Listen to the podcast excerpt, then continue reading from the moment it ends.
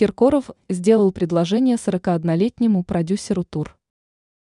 Недавно стало известно, что неувядающий король российской эстрады Филипп Киркоров предложил возлюбленной даме нечто весьма и весьма ценное.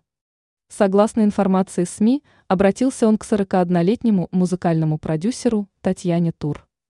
И не просто обратился, а, как уже отмечалось, с заманчивым предложением своих руки и сердца. Об этом пишет газета «Ру» со ссылкой на «Комсомольскую правду», заметившую Киркорова на премьере фильма «Теща». Сообщается, что именно там певец объявил о намерении не пользоваться услугами свахи Ларисы Гузеевой. Подтолкнув к себе упомянутую тур, он официально уведомил о том, что лично ему не нужны никакие свахи. «У меня и так все нормально», аргументировал свою позицию по этому вопросу Киркоров.